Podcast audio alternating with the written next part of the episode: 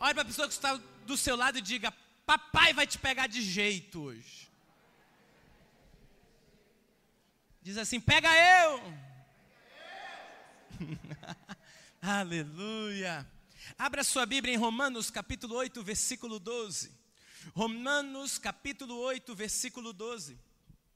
Assim, pois, irmãos, somos devedores não à carne, como se constrangidos a viver segundo a carne.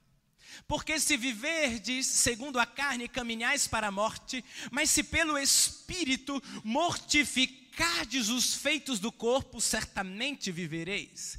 Pois todos os que são guiados pelo Espírito de Deus são filhos de Deus. Porque não recebestes o espírito de escravidão para viverdes outra vez atemorizados, para vocês viverem com medo? Não, mas recebestes o espírito de adoção, baseado no qual clamamos: Abba, Pai. O próprio Espírito testifica com o nosso espírito que somos filhos de Deus. Eu creio no meu coração que esta é uma noite de restauração eu creio que o Senhor te atraiu a este lugar, porque Ele vai levar a sua alma a águas tranquilas e pastos verdejantes. Eu creio que Ele te trouxe nesse lugar, porque hoje Ele vai mexer no teu coração. Eu creio que na agenda de Deus pode estar marcada hoje um dia em que o toque do Senhor vai vir sobre a sua vida. A Bíblia fala que Jesus veio libertar os cativos. Muitas pessoas nesse dia têm andado em cativeiros cativeiros espirituais, cativeiros emocionais. Pessoas que muitas vezes até se renderam a Cristo, confessam o Senhor Jesus como Senhor e Salvador de suas vidas, mas ainda assim caminham oprimidos nessa jornada, ainda assim caminham como se algo faltasse. Muitos crentes em Jesus, e aqui eu quero asseverar, eu não estou falando de cativeiros espirituais, mas de cativeiros de opressão, vivem ainda aprisionadas. Você tem que entender que, mesmo que sejamos de Cristo Jesus, podemos passar por momentos de intensa batalha em nossa vida. Jesus disse algo muito poderoso, que está em João capítulo 8, versículo 32: E conhecereis a verdade, e a verdade vos libertará. Qual é o problema então? Por que, que muitas vezes, mesmo conhecendo a verdade, eu ainda experimento algumas ações de prisões e opressões espirituais na minha vida? E aí você precisa entender que a palavra grega aqui de conhecer é gnosco, que tem um significado muito mais profundo do que conhecer intelectualmente determinado conceito. Então, quando a Bíblia diz e conhecereis a verdade, a Bíblia não está dizendo que o mero conhecimento intelectual é capaz de produzir a libertação. A palavra gnosco tem como um dos seus possíveis significados, preste atenção, perceber, sentir, viver. O que a Bíblia está ensinando para mim e para você essa noite é que para que eu e você caminhemos de verdade em libertação, não basta nós conhecermos intelectualmente a verdade do Evangelho. Não basta nós conhecermos intelectualmente o que a Escritura diz. Aliás, essa foi uma das acusações de Jesus para os fariseus. Quando Jesus chega para os fariseus e diz o seguinte: vocês olham a lei, as escrituras, pensando em encontrar nelas a vida eterna, e ele diz o seguinte: são elas que testificam de mim. Ou seja, você ainda que possa conhecer intelectualmente uma verdade espiritual, se você não senti-la, se você não recebê-la no seu espírito, se ela não descer da mente para o coração, se ela não descer do nível da alma para o nível do espírito, você ainda assim pode caminhar em algo muito aquém do que Deus quer. É o Espírito Santo que traz a nós a revelação da palavra de Deus e imprime em nosso espírito essa palavra da verdade. E quando isso acontece, nós experimentamos libertação do pior cativeiro que existe. Tem como abaixar o meu retorno um pouco? Sabe qual é o pior cativeiro que existe? É o cativeiro da ignorância. A Bíblia diz em Oséias: O meu povo perece porque lhes falta conhecimento. Muitos crentes têm sido afligidos por causa da ignorância, mas hoje eu creio que o Senhor quer trazer revelação no seu coração. 1 Coríntios diz algo interessante. O homem natural não compreende as coisas do espírito, pois elas não, ele não pode entendê-las, porque elas se discernem espiritualmente. Diga comigo, entendimento discernimento. É isso que eu estou falando essa noite.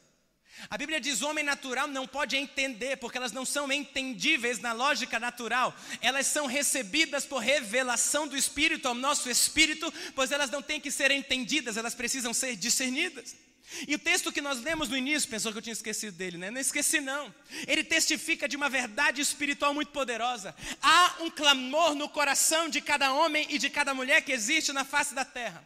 E o clamor do coração de cada homem e de cada mulher que existe na face da terra é o clamor por ser adotado por Deus.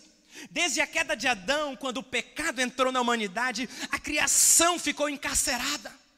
A presença de Deus que trazia edificação na vida de Adão agora trouxe medo quando Deus o foi visitar no jardim. Há um clamor no coração, porque o pecado nos separou de Deus, o pecado nos separou da plenitude da nossa comunhão com Deus. Por isso a Bíblia diz que a primeira ação do Espírito Santo no coração nosso é que o espírito que recebemos é um espírito de adoção pelo qual nós clamamos, papai, paizinho. O clamor da alma humana é respondido quando as pessoas se rendem a Jesus Cristo. Esse clamor nos preenche, porque agora nós podemos dizer: Abba, Pai. João capítulo 1, versículo 11 diz o seguinte: Veio para o que era seu, mas os seus não receberam, mas a todos quanto receberam, deu-lhes o poder de serem feitos filhos de Deus, a saber, aos que crerem no seu nome, os quais não nasceram do sangue, nem da vontade da carne, nem da vontade do homem, mas da de Deus. Em Cristo Jesus, o clamor da sua alma pode ser respondido: Você tem um Pai, ou melhor dizendo, você tem o Pai. Agora perceba, o texto bíblico assevera que Deus não é pai de todos, Deus só é pai daqueles que se rendem a Jesus como Senhor e Salvador das suas vidas. E como eu falei, a primeira e mais poderosa revelação que vem quando nós recebemos o Espírito Santo habitando em nós, é que Deus responde o clamor da nossa alma. E agora você pode clamar, papai, paizinho. Sabe, querido, chegou a hora de você receber esta revelação no seu espírito. Talvez você diga, mas pastor, eu já sei disso. Talvez você saiba intelectualmente, talvez você tenha um conhecimento de que Deus é seu Pai, mas a realidade é que você ainda precisa mergulhar na revelação, no teu espírito, no discernimento de que Ele é seu Pai. Os judeus, eles conheciam Deus de muitas formas. Os judeus conheciam Jeová Jireh, o Deus da provisão. Os judeus conheciam Jeová Rafá, o Deus que cura. Os judeus conheciam Jeová Nissi, o Senhor é a nossa bandeira, mas eles não conheciam o Abba. Por isso a revelação que Jesus Cristo trouxe é de que Deus é pai, de que Deus é papai, de que Deus é paizinho. Quando a gente foi questionado sobre como devemos orar, Jesus começa a oração dizendo: Pai nosso Jesus estava dizendo: vocês precisam compreender que quando vocês oram, vocês estão falando com o Pai de vocês. E que por isso a oração é uma declaração relacional de amor entre um filho, muitas vezes aflito, e um pai que está ávido por responder. Todos os nomes de Deus do Antigo Testamento revelavam seu poder. Todos. Mas o nome do Abba revela seu amor. E aqui está algo problemático, eu já disse isso nesse púlpito. A religião não tem problema com o poder de Deus. A religião tem problema com o amor de Deus. A religião não tem problema que um paralítico levante e saia correndo. A religião não tem problema que um cego volte a enxergar, mas a religião tem problema com o amor de Deus, por quê? Porque o amor de Deus chama pecadores e faz dele apóstolos. O amor de Deus dorme na casa de um político corrupto chamado Zaqueu. O amor de Deus toca em leprosos. O amor de Deus. Por isso, a paternidade de Deus revelada em Cristo demonstra o amor escandaloso de Deus por que, que é um amor escandaloso, pastor? Porque não tem medo de tocar em pecadores, como eu e como você. Por isso nós precisamos ter a revelação plena de que Deus é Pai. E nós precisamos compreender a paternidade de Deus. E para eu entender a paternidade de Deus, eu preciso ir para a Escritura. E a primeira revelação que a Bíblia vai dizer é que Deus é um Pai amoroso. Querido, Deus é um Pai amoroso, Mateus 6, 25 a 34, é um dos textos que eu mais amo na Bíblia. Por isso vos digo: não andeis ansiosos pela vossa vida, recebe. Quanto ao que a vez de comer ou beber, nem pelo vosso vestir, quanto ao que a vez de vestir. Não é a vida mais do que o alimento e o corpo mais do que as vestes? Observai as aves do céu não semeiam, não colhem, nem ajuntam em celeiros, contudo, vosso Pai Celestial as sustenta, porventura não valem vocês muito mais do que as aves? Qual de vós, por mais ansioso que esteja, pode acrescentar um côvado ao custo da sua vida? E por que andais ansiosos quanto ao vestuário? Considerai como crescem os íris do campo, eles não trabalham nem fiam. Eu, contudo, vos afirmo que nem Salomão, em toda a sua glória, se vestiu como qualquer deles. Ora, se Deus veste assim a erva do campo que hoje existe e amanhã é lançada no forno, quanto mais vós outros homens de pequena fé. Portanto, não vos inquieteis. Diga para você mesmo, eu não vou me inquietar. Dizendo o que comeremos, ou beberemos, ou com que nos vestiremos. Porque os gentios é que procuram essas coisas pois o vosso Pai Celeste sabe que necessitais de todas elas. Sabe o que a Bíblia está dizendo? Que só anda ansioso aquele que não tem a revelação de Deus como sendo seu Pai. Só anda desesperado pelo dia de amanhã aquele que ainda não recebeu no Espírito a informação do Espírito Santo, dizendo: Você tem um Pai. Você tem um Pai. A paternidade de Deus troca o medo pela confiança. A paternidade de Deus troca a ansiedade pela paz. A paternidade de Deus troca o desespero pelo descanso. Na paternidade de Deus reside a âncora da minha paz. Eu vou repetir isso. Na paternidade de Deus reside a âncora da minha paz. E essa diferença que a Bíblia faz, ele diz: por que vocês estão procurando essas coisas? Presta atenção, você não entendeu. Jesus está dizendo: por que vocês estão desesperados com o que vocês vão comer, com o que vocês vão vestir, com o que vocês vão fazer? Por quê? Quem faz isso são os pagãos. Por que, que os pagãos ficam desesperados? E a resposta de Jesus é: porque eles não têm pai. Mas se eu e você temos um pai, nós podemos caminhar descansados em Deus. Mas Deus não é só um pai amoroso, Deus é um pai justo. Hebreus capítulo 12, versículo 5 a 10 diz: E estáis esquecidos da exortação que, como filhos, discorre convosco? Filho meu, não desprezes a correção que vem do Senhor, nem desmais quando por ele és reprovado. Porque o Senhor corrige a quem ama e açoita todo aquele, a todo filho a quem recebe é para a disciplina que perseverais. Deus vos trata como filhos, pois que filho há que o pai não corrige? Mas se estáis sem correção, de que todos se têm tornado os participantes, logo sois bastardos e não filhos. Se você é filho, você vai entrar na peia de Jeová quando precisar.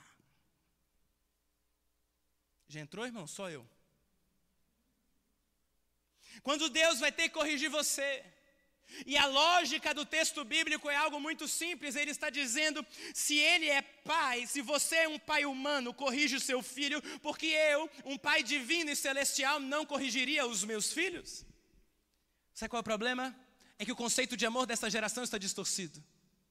Para esta geração, amor é aceitação universal. Se você me ama, você tem que me aceitar do jeito que eu sou. Amém, aceitarei, mas existe um caminho de transformação. Essa é a realidade do Evangelho. Porque o amor que negocia a verdade não é amor. Você pode dizer isso? Amor que negocia a verdade não é amor. Deus nos disciplina para que sejamos transformados por Ele. Deus é um Pai amoroso, mas também é um Pai justo, porque Deus não tem filhos mimados, Deus só tem filhos amados. Há uma diferença entre um filho amado e um filho mimado. A disciplina de Deus é a escola do nosso amadurecimento. Só que tem algo que nós lemos ali em Hebreus. Deus disciplina o filho a quem? Ama. Então, até na disciplina de Deus há amor. Quando Deus te diz não, Ele está te amando. Quando Deus te diz não vou fazer, Ele está te amando. Quando Deus diz eu não vou responder esta oração, Ele está te amando. Então, meu irmão, você está na disciplina? Sabe o que você tem que fazer? Dizer glória a Deus. Por quê?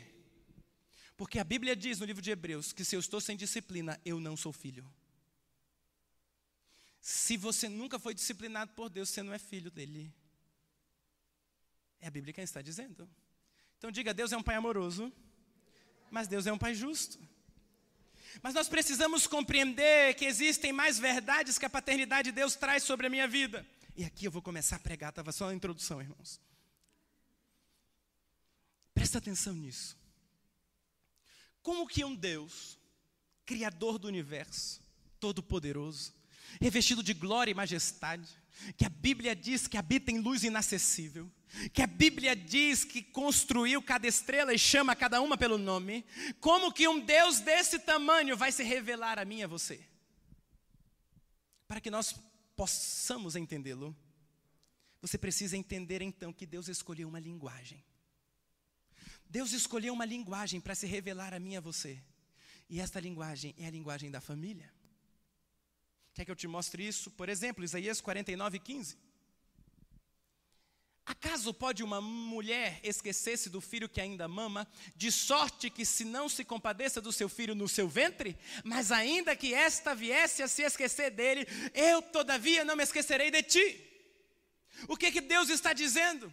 Como que eu vou demonstrar o meu amor? Para que eles possam entender, já sei, eu vou comparar o meu amor ao amor de uma mãe.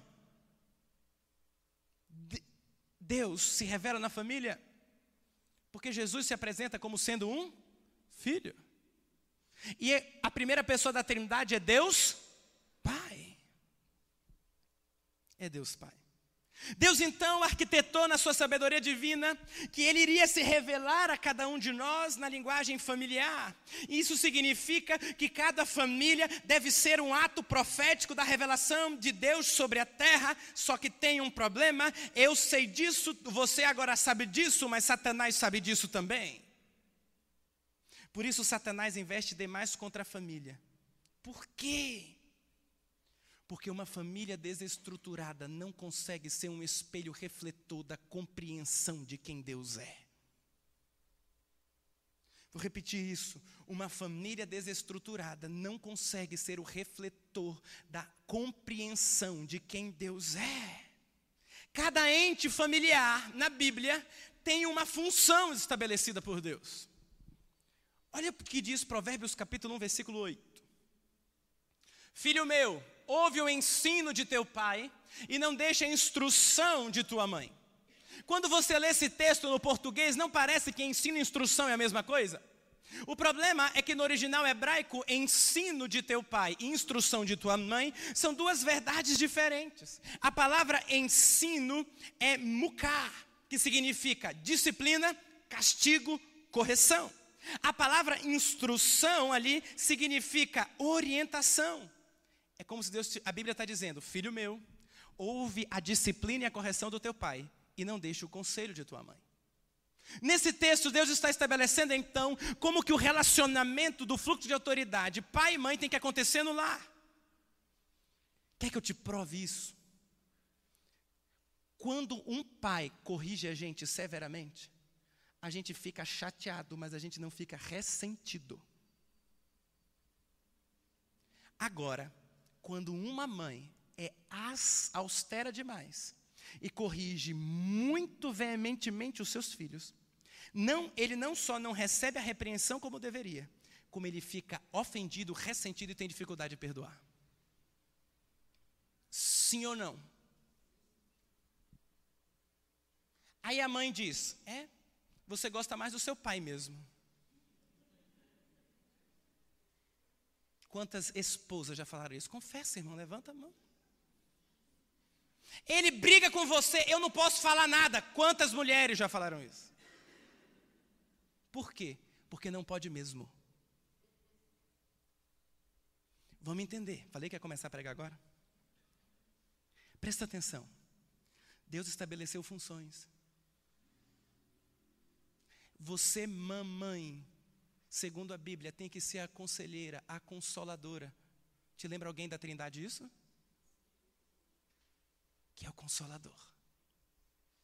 Agora, peia, papai, é com você. Para de se folgar nas costas da sua esposa. E o que que Satanás fez nessa geração? Os homens são omissos e as mulheres têm que fazer as duas funções. O que tem semeado no coração dessa geração uma revolta como nunca antes. Vamos seguir. Deus então estabeleceu, esse é só um exemplo. Mas pai na Bíblia tem mais funções. Todo pai na Bíblia tem três funções básicas. Diga comigo: proteção, provisão destino.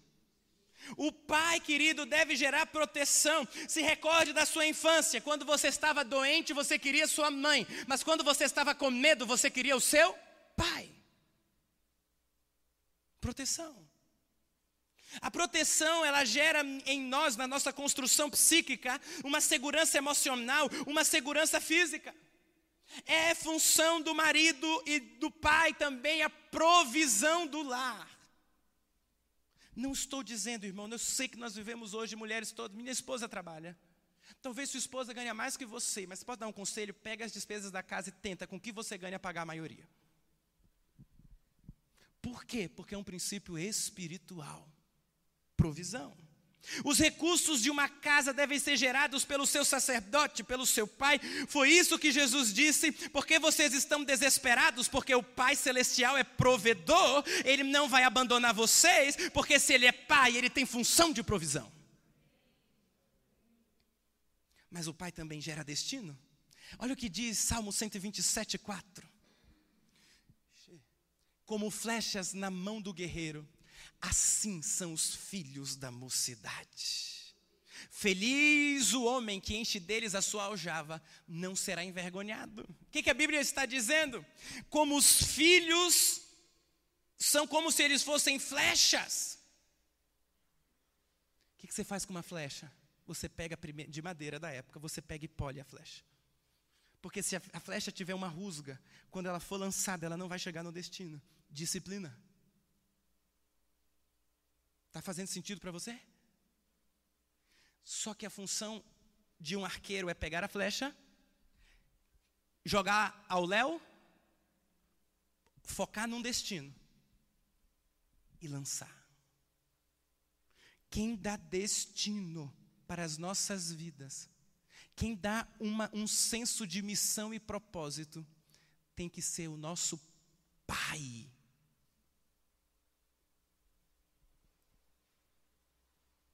E o que acontece, pastor? Quando isso não acontece? E o que acontece quando o meu pai, ele tentou ser um bom pai? E eu quero deixar algo claro. Nós não estamos colocando os nossos pais na berlinda essa noite. Nós estamos nos encarando com a nossa própria história. Porque nenhum pai, via de regra, há exceções, tenta ser um mau pai. Concorda comigo? Mas ele é falho. E se o pai não entende essa missão bíblica de ser proteção, provisão e presença, é, é, proteção, provisão e destino, nós ficamos com marcas que não deveríamos. Quem sabe você está aqui essa noite e você carrega marcas profundas, dores que você nunca falou para ninguém e que você nem sabe que tem. Quantos aqui são filhos de pais divorciados como eu? Fez falta ou não fez? Porque por mais que a sua mamãe, cheia de Deus talvez, tentasse, ela nunca seria o seu pai. E você que é mamãe divorciada, mamãe, você não tem a função de ser o papai. Mas pastor, se eu não fizer, não, não. Se não tem um pai presente, você tem que apresentar desde cedo o Pai celestial para o seu filho. Guarda isso. Talvez seu pai morreu cedo e você não teve contato com ele, e essas marcas que você carrega e que às vezes você esconde vão sempre gerar dificuldades nessas três áreas. Você vai viver ansioso porque você não se sente protegido. Você vai viver com medo de faltar. Porque seu pai não estava lá.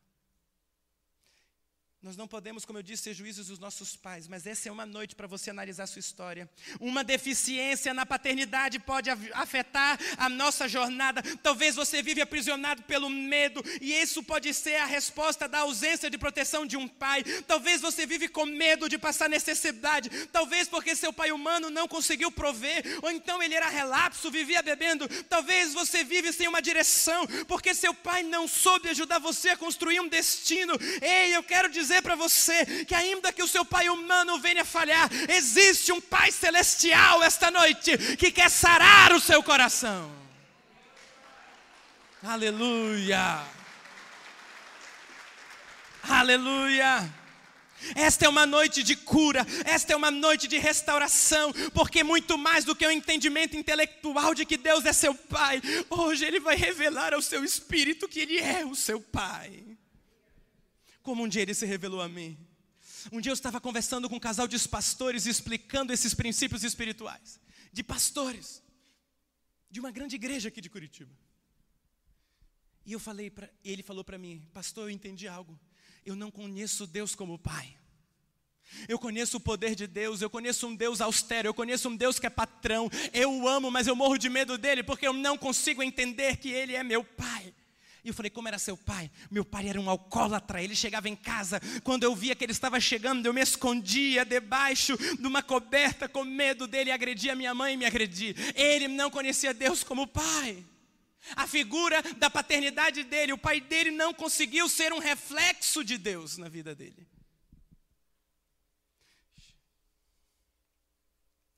Sabe, ele estava com muitas dificuldades no ministério. Naquele dia eu lembro que eu fiz ele e a esposa se ajoelharem no meu gabinete. E eu falei: Deus, mostra para ele que o Senhor é Pai. Uma presença de Deus invadiu aquele gabinete assim. Eles de joelhos choravam, choravam, choravam. Quando ele levantou, ele disse: Agora eu entendo que eu tenho um Pai.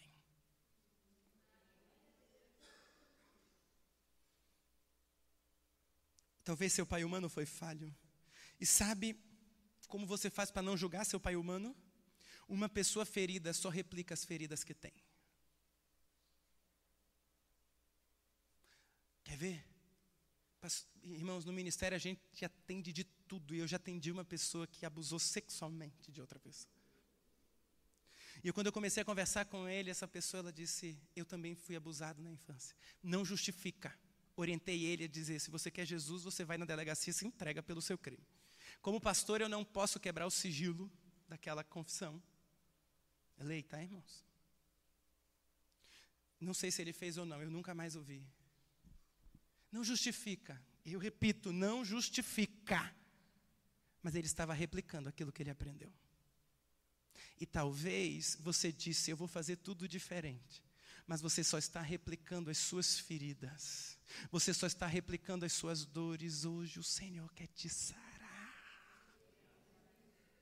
A revelação de Deus como Pai sara a minha identidade, promove a minha autoridade e ativa o meu propósito. Vou repetir isso. A revelação de Deus como Pai sara a minha identidade, promove a minha autoridade e ativa o meu propósito. Deus quer sarar corações essa noite e Ele está perguntando: você quer ser livre? Você quer ser curado? Você tem coragem de se encarar com a sua história e dizer: Sou eu, pastor, minha alma grita. Irmão, talvez seu pai foi presente, mas ele não estabeleceu esses princípios bíblicos e ele não conseguiu em plenitude transferir isso. E você carrega marcas até hoje. Deus quer curar os de corações quebrantados. Como eu faço? Primeiro passo: identifique e assuma a sua ferida. Diga, sou eu, é para mim. Eu carregava feridas terríveis na minha alma durante anos. Só que eu aprendi uma coisa: se Deus fala comigo no culto, eu sou o primeiro a me jogar.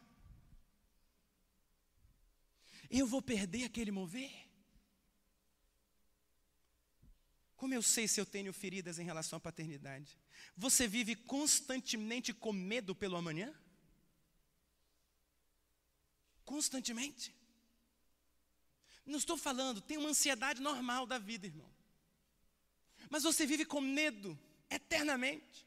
A ansiedade vive tomando conta do seu coração. Será que tudo que você começa você não consegue terminar? Por que, que isso tem a ver? Falta de disciplina. O pai não soube expressar disciplina. Você começa tudo, não termina nada. Começou dez cursos de inglês. Não conseguiu terminar nenhum. Já teve milhões de ideias para abrir mil empresas. Se tivesse aberto, já estava rico, mas não começou nenhuma. Você nunca sabe o que de fato quer. Porque você não sabe quem você é. Por quê? Porque a crise na paternidade gerou a crise da identidade. Quem não sabe o que é, não sabe o que tem que fazer. Eu não sei quem eu sou. Você sempre acha que as coisas dão certo para os outros, mas na sua vez estipula a benção. Você tem coragem esta noite de dizer: É eu, Deus. Não basta você dizer sim a essas respostas. Você precisa dizer: Deus, eu estou assim. Minha alma está gritando: Eu preciso ser restaurado. Segundo passo clame ao Deus que cura. A Bíblia diz que só Ele sara os de coração quebrantado. Sabe, querido, qual é a pior cegueira que você pode carregar na sua vida? Pergunte qual? A cegueira a respeito de si mesmo. Ele sara os de coração quebrantado, porque só quando nos conhecemos e temos coragem de colocar diante de Deus as nossas dores, as nossas feridas, aquilo que nos machuca, nós temos como clamar e pedir nossa restauração. Terceiro passo, se deixa ser restaurado. Escuta isso aqui. O que leva você a uma experiência real com Deus não é o quanto você busca, mas é o quanto você se rende. Não é quantas horas você está lá trancado num quarto também, mas é o quanto você está disposto a reconhecer e se render. Por isso Jesus sempre perguntava: Você quer mesmo ser curado? Hoje o Senhor está perguntando: você quer ser curado? Hoje Deus está perguntando: você quer conhecê-lo como Pai de verdade? Sabe por que a ministração de hoje é tão importante? Porque hoje, se você receber a revelação de Deus no seu espírito, da paternidade de Deus, Ele não só vai se revelar como Pai, como hoje Ele vai revelar o teu propósito, hoje Ele vai revelar o teu destino, hoje Ele vai revelar o que Ele quer para você. Hoje Deus quer lançar alguns de vocês como flechas nas mãos do valente. Ele está procurando quem quer. Sabe? Não saia desse culto igual, irmão. Se renda. Meus pais são divorciados. E há uns anos atrás eu já era pastor. Eu estava num retiro e na minha cabeça já perdoei todo mundo, já convivia com todo mundo. E um dia eu estava sentado naquele retiro em outro país. E uma voz, que era a mesma voz minha, começou a gritar dentro de mim. E a voz dizia assim: Por que você me deixou quando eu mais precisava? Como eu sei que existem algumas vozes gritando dentro de alguns essa noite aqui. E aquilo começou a vir dentro de mim, porque você me deixou quando eu mais precisava, porque você me deixou quando eu mais precisava, e aquilo foi crescendo, crescendo, e eu falei, eu estou ficando louco, né? Até que eu não aguentei e eu verbalizei. Por que você me deixou quando eu mais precisava? Quando eu falei isso, irmãos, eu estava sentado na cadeira, o Espírito Santo veio sobre mim, eu caí da cadeira no chão, assim, bum! E a voz do Altíssimo veio em forma audível. Ele te deixou, mas eu nunca te deixei. Intelectualmente eu sabia disso, mas naquela experiência eu fui curado. E sabe o que me curou naquele dia? Do que Deus me curou? Da ira. Pense num pavio curto, bravo. Identifica, irmão. A Jéssica louva a Deus por este retiro. E ela sabe que eu voltei diferente. Porque a ira não era um, uma obra em si mesma, ela era somente a manifestação de uma raiz que estava enraizada dentro do meu coração. E eu tentava controlar a ira. Já viu um irado dominado? Ele quer matar. Mas ele se controla. Sabe o que acontecia comigo? Eu sentia dores no meu corpo inteiro, porque eu não botava para fora, ficava para dentro. Quando eu fui e eu chamava isso de domínio próprio. Não é. Porque domínio próprio é quando o espírito te domina na raiz. Pastor, você não se ira mais? Me iro, como uma pessoa normal. Para encerrar, o louvor pode vir. Há uns anos atrás eu estava ministrando em uma igreja e eu comecei a orar por algumas pessoas. E eu orei, um rapaz devia ter uns quase dois metros de altura, quase o tamanho do Fernando aqui. E eu orando assim, irmãos. Quando eu impus as mãos sobre ele, Deus me deu uma visão. Eu vi uma apresentação escolar. E eu via ele olhando e procurando o pai dele. E ele olhava e procurava, ele olhava e procurava, ele olhava e o pai não estava lá e ele ficava muito triste. Eu falei, meu Deus, que visão estranha. E o Senhor me disse: diga para ele o que você está vendo. E diga para ele que o pai dele não estava lá, mas naquele dia eu estava e eu o aplaudi. Eu falei, o Senhor, relatei a visão, está me falando isso. Quando eu disse, o Senhor o aplaudiu, aquele homem de 1,80m caiu no chão em posição fetal. Assim. Ele gritava. Ele dizia, ah! Não era demônio, era cura. Ele levantou e me contou a história. Ele disse, pastor, naquele dia eu criei um ódio do meu pai tão grande. Eu disse, nunca mais eu te perdoo. Nunca mais. Mas nesse dia, o Senhor me tocou. E eu decidi perdoar. Hoje Deus te trouxe aqui, você pode se colocar em pé?